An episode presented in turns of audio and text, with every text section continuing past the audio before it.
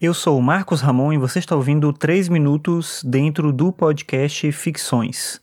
O Ficções é um podcast sobre filosofia e cotidiano e você pode ouvir os episódios no Spotify, no Deezer ou no aplicativo de podcast da sua preferência. Hoje eu faço aqui para você a leitura de mais um texto que está lá no meu blog.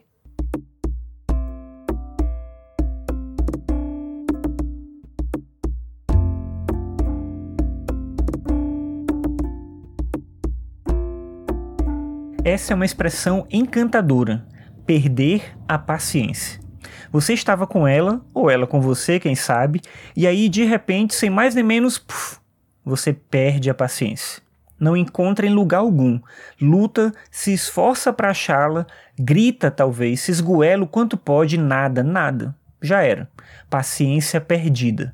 E então você se vê junto com a irritação, com a agonia, com a falta dela, a paciência. Muitas vezes durante a nossa vida vamos nos ver em situações assim, em que acreditamos que a paciência se perdeu pelo caminho quando estávamos com ela agora há pouco. No entanto, talvez esse seja só um jeito da gente justificar para nós mesmos o fato de que 1. Um, nunca tivemos paciência e por isso não poderíamos perdê-la. Ou 2. A paciência não se perdeu de uma hora para outra, mas foi morrendo, definhando, deixando de existir. Quando se trata do primeiro caso, o que ocorre é que lutamos para não transparecer a ausência da paciência. Fingimos o que não sentimos, nos esforçamos para sermos outros e, eventualmente, acabamos ficando bons nisso. É assim que a gente vive durante a maior parte do tempo. E isso não é ruim, é uma característica da civilização.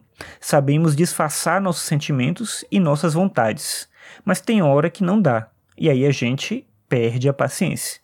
Agora, quando a questão é a paciência que realmente existia e que se foi, o problema é maior, porque significa que estamos mudando o nosso jeito de ver determinada situação. Estamos menos tolerantes ou menos afeitos a determinadas soluções que antes eram aceitáveis. É um problema maior porque não conseguimos simplesmente voltar ao estado anterior, aquele das máscaras que usamos para viver bem com os outros. Mas nem por isso estamos em uma situação pior. Afinal, às vezes é preciso mudar, e é ótimo que socorra, porque estamos vivos, porque queremos coisas diferentes, porque aceitamos entender a realidade de outros modos, porque entendemos que perder a paciência não é o fim do mundo.